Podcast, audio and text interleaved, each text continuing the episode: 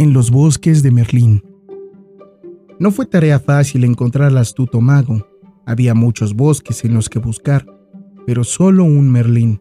Así que el pobre caballero cabalgó día tras día, noche tras noche, debilitándose cada vez más. Mientras cabalgaba en solitario a través de los bosques, el caballero se dio cuenta de que había muchas cosas que no sabía. Siempre había pensado que era muy listo, pero no se sentía tan listo ahora, intentando sobrevivir en los bosques. De mala gana, se reconoció a sí mismo que no podía distinguir una valla venenosa de una comestible. Eso hacía el acto de comer una ruleta rusa. Beber no era menos complicado. El caballero intentó meter la cabeza en un arroyo, pero su yelmo se llenó de agua. Casi se ahoga dos veces. Por si eso fuera poco, estaba perdido desde que había entrado al bosque. No sabía distinguir el norte del sur ni el este del oeste. Por fortuna, su caballo sí lo sabía. Después de meses de buscar en vano, el caballero estaba bastante desanimado. Aún no había encontrado a Merlín a pesar de haber viajado muchas leguas. Lo que le hacía sentirse peor era que ni siquiera sabía cuánto era una legua. Una mañana se despertó sintiéndose más débil de lo normal y un tanto peculiar. Aquella misma mañana encontró a Merlín. El caballero reconoció al mago enseguida. Estaba sentado bajo un árbol, vestido con una larga túnica blanca.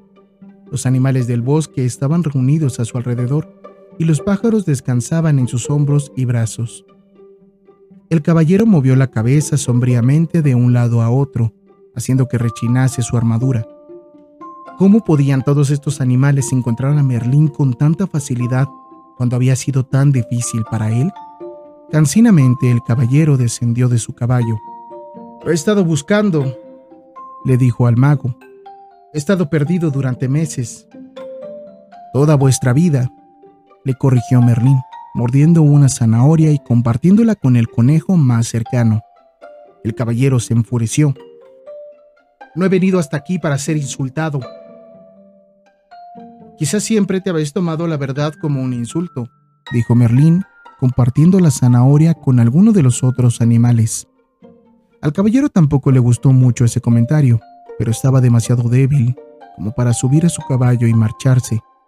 En lugar de eso, Dejó caer su cuerpo envuelto en metal sobre la hierba. Merlín le miró con compasión. Eres muy afortunado, comentó. Estás demasiado débil para correr. ¿Y eso qué quiere decir? preguntó con brusquedad el caballero. Merlín sonrió por respuesta. Una persona no puede correr y aprender a la vez. Debe permanecer en un lugar durante un tiempo. Solo me quedaré aquí el tiempo necesario para aprender cómo salir de esta armadura, dijo el caballero. Cuando hayas aprendido eso, afirmó Merlín, nunca más tendrás que subir a tu caballo y partir en todas direcciones. El caballero estaba demasiado cansado como para cuestionar esto. De alguna manera, se sentía consolado y se quedó dormido enseguida. Cuando el caballero despertó, vio a Merlín y a los animales a su alrededor. Intentó separarse, pero estaba demasiado débil. Merlín le tendió una copa de plata que contenía un extraño líquido. Bebe esto, le ordenó. ¿Qué es? preguntó el caballero mirando la copa con recelo. Estás tan asustado, dijo Merlín. Por supuesto, por eso te pusiste la armadura desde el principio. El caballero no se molestó en negarlo, pero estaba demasiado sediento. Está bien, lo beberé. Vertirlo por mi visera. No lo haré. Es demasiado valioso para desperdiciarlo. Rompió una caña, puso un extremo en la copa y deslizó el otro por uno de los orificios de la visera del caballero. Esta es una gran idea, dijo el caballero. Yo lo llamo una pajilla, replicó Merlín. ¿Por qué? ¿Y por qué no? El caballero se encogió de hombros y sorbió el líquido de la caña. Los primeros sorbos le parecieron amargos, los siguientes más agradables y los últimos tragos fueron bastante deliciosos. Agradecido, el caballero le devolvió la copa a Merlín. Deberías lanzarlo al mercado. Te harías rico. Merlín se limitó a sonreír. ¿Qué es? preguntó el caballero. Vida. ¿Vida? Sí, dijo el sabio mago. ¿No te pareció amarga al principio y luego, a medida que la ibas degustando, no la encontrabas cada vez más apetecible? El caballero asintió. Sí, los últimos sorbos resultaron deliciosos. Eso fue cuando empezaste a aceptar lo que estabas bebiendo. ¿Estás diciendo que la vida es buena cuando uno lo acepta? preguntó el caballero. ¿Acaso no es así? replicó Merlín, levantando una ceja divertido. ¿Esperas que acepte toda esta pesada armadura? Ah, dijo Merlín. No naciste con esa armadura, te la pusiste tú mismo. ¿Sabes? ¿Te has preguntado por qué? ¿Y por qué no? replicó el caballero, irritado. En ese momento le estaba empezando a doler la cabeza. No estaba acostumbrado a pensar de esa manera. Serás capaz de pensar con mayor claridad cuando recuperes fuerzas, dijo Merlín. Dicho esto, el mago hizo sonar sus palmas y las ardillas, llevando nueces entre los dientes, se alinearon delante del caballero. Una por una, cada ardilla trepó al hombro del caballero, rompió y masticó una nuez, y luego empujó los pequeños trozos a través de la visera del caballero. Las liebres hicieron lo mismo con zanahorias y los ciervos trituraron raíces y bayas para que el caballero comiera. Este método de alimentación nunca sería aprobado por el Ministerio de Sanidad. Pero, ¿qué otra cosa podía hacer un caballero atrapado en su armadura en medio del bosque? Los animales alimentaban al caballero con regularidad, y Merlín le daba de beber enormes copas de vida con la pajilla. Lentamente el caballero se fue fortaleciendo y comenzó a sentirse esperanzado. Cada día le hacía la misma pregunta a Merlín. ¿Cuándo podré salir de esta armadura? Cada día Merlín replicaba. Paciencia. Has llevado esa armadura durante mucho tiempo. No puedes salir de ella así como así. Una noche, los animales y el caballero estaban oyendo al mago tocar con su laúd los últimos éxitos de los trovadores. Mientras esperaba que Merlín acabara de tocar, añoró los viejos tiempos, en que los caballeros eran valientes y las damiselas eran frías. El caballero le hizo una pregunta que tenía en mente desde hacía tiempo. ¿Fuiste en verdad el maestro del rey Arturo? El rostro del mago se encendió. Sí, yo le enseñé a Arturo, dijo. Pero, ¿cómo puede seguir vivo? Arturo vivió hace mucho tiempo, exclamó el caballero. Pasado, presente y futuro son uno cuando estás conectado con la fuente, replicó Merlín. ¿Qué es la fuente? preguntó el caballero. Es el poder misterioso e invisible que es el origen de todo. No entiendo, dijo el caballero. Eso se debe a que intentas comprender con la mente, pero tu mente está limitada. Tengo una mente muy buena, le discutió el caballero, e inteligente, añadió Merlín.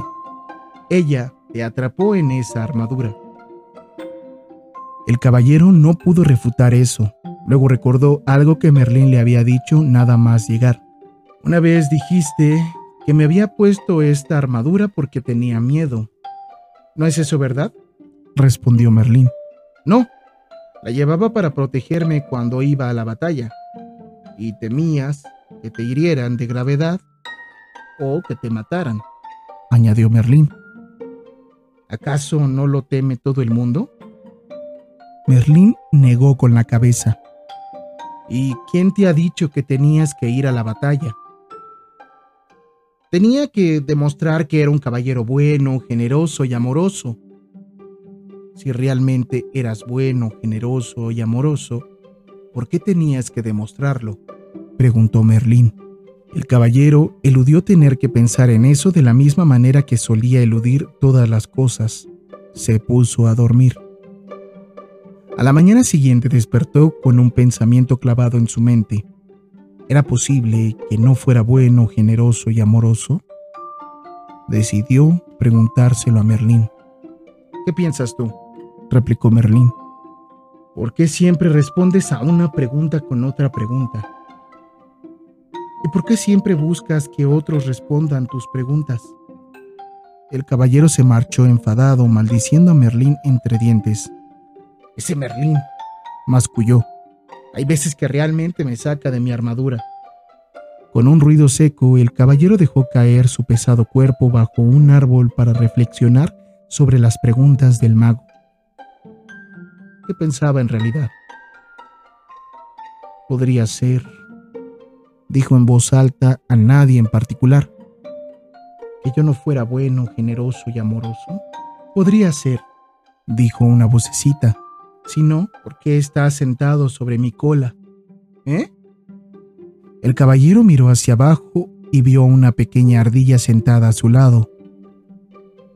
Es decir, a casi toda la ardilla. Su cola estaba escondida. Oh, perdona, dijo el caballero, moviendo rápidamente la pierna para que la ardilla pudiera recuperar su cola. Espero no haberte hecho daño. No veo muy bien con esta visera en mi camino. No lo dudo, replicó la ardilla sin ningún resentimiento en la voz. Por eso siempre estás pidiendo disculpas a la gente por haberles hecho daño. La única cosa que me irrita más que un mago sabelo todo es una ardilla sabelo todo.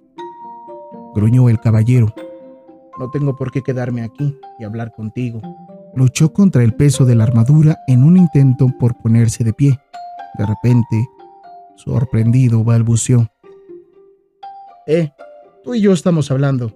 Un tributo a mi buena fe, replicó la ardilla, teniendo en cuenta que te habías sentado sobre mi cola. Pero si los animales no pueden hablar, dijo el caballero. Oh, claro que pueden, dijo la ardilla. Lo que pasa es que la gente no escucha el caballero movió la cabeza perplejo. ¿Me has hablado antes? Claro, cada vez que rompía una nuez y la empujaba por tu visera. ¿Cómo es que te puedo oír ahora si no te podía oír antes? Admiro una mente inquisitiva, comentó la ardilla, pero nunca aceptas nada tal como es, simplemente como es. Estás respondiendo a mis preguntas con preguntas, dijo el caballero y tú no has pasado el tiempo suficiente con él. La ardilla le dio un ligero golpe al caballero con su cola y trepó a un árbol corriendo. El caballero la llamó. Espera, ¿cómo te llamas? Ardilla, replicó ella simplemente y desapareció en la copa del árbol. Aturdido, el caballero movió la cabeza. ¿Se había imaginado todo eso? En este preciso instante vio a Merlín acercarse Merlín, dijo, tengo que salir de aquí. He empezado a hablar con ardillas. Espléndido, replicó el mago. El caballero le miró preocupado. ¿Cómo que espléndido? ¿Qué quieres decir? Simplemente eso. Te estás volviendo lo suficientemente sensible como para sentir las vibraciones de otros. El caballero estaba obviamente confundido, así que Merlín continuó explicando. No hablaste con la ardilla con palabras, sino que sentiste sus vibraciones y tradujiste esas vibraciones en palabras. Estoy esperando el día en que empieces a hablar con las flores. Eso será el día que las plantes en mi tumba. Tengo que salir de estos bosques. ¿A dónde irás? Regresaría con Julieta y Cristóbal. Han estado solos durante mucho tiempo. Tengo que volver y cuidar de ellos. ¿Cómo puedes cuidar de ellos si ni siquiera puedes cuidar de ti mismo? preguntó Merlín. Pero les echo de menos, se quejó el caballero. Quiero regresar con ellos, aún en el peor de los casos. Y es exactamente así como regresarás si vas con tu armadura, le previno Merlín. El caballero miró a Merlín con tristeza. No quiero esperar a quitarme la armadura, quiero volver ahora y ser un marido bueno, generoso y amoroso para Julieta y un gran padre para Cristóbal. Le dijo al caballero que regresar para dar de sí mismo era un maravilloso regalo. Sin embargo, añadió, para ser un don debe ser aceptado. De no ser así, es como una carga para las personas. ¿Quieres decir que tal vez no quieran que regrese? preguntó el caballero sorprendido. ¿Quieres decir que tal vez no quieran que regrese? preguntó el caballero sorprendido. Seguramente me darían otra oportunidad. Después de todo, yo soy uno de los mejores caballeros del reino. Quizá esa armadura sea más gruesa de lo que parece, dijo Merlín con suavidad.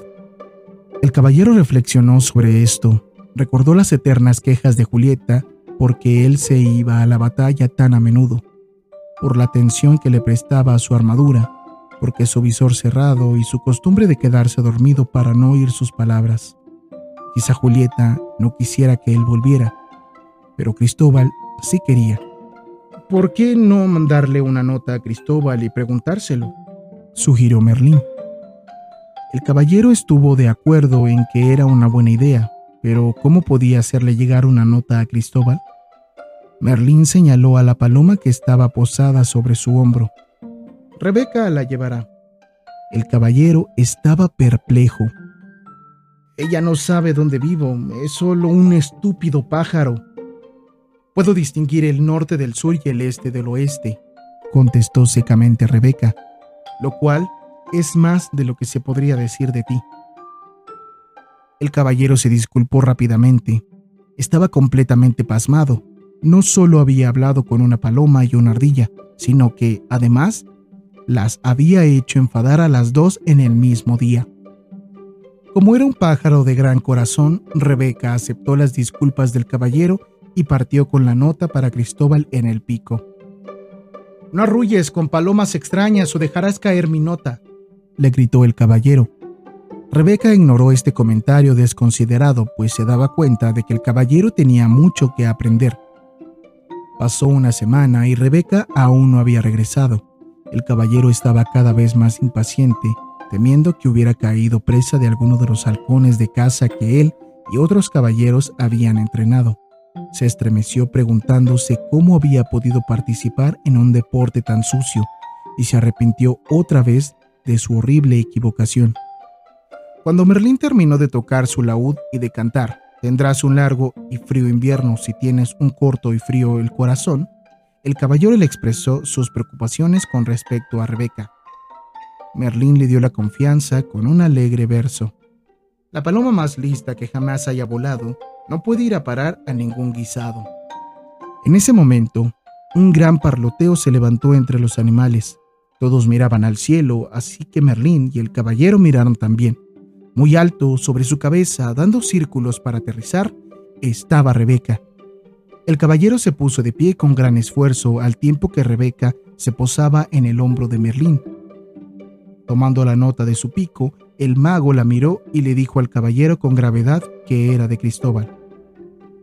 Déjame verla, dijo el caballero, quitándole el papel con impaciencia. Dejó caer la mandíbula con un ruido al tiempo que miraba incrédulo el papel. Está en blanco, exclamó. ¿Qué quiere decir esto? Quiere decir, dijo Merlín suavemente, que tu hijo no te conoce lo suficiente como para darte una respuesta. El caballero permaneció quieto un momento pasmado, luego lanzó un gemido y lentamente cayó al suelo. Intentó retener las lágrimas, pues los caballeros de brillante armadura simplemente no lloran. Sin embargo, Pronto su pena le venció. Luego, exhausto y medio agotado, en su yelmo, por las lágrimas, el caballero se quedó dormido.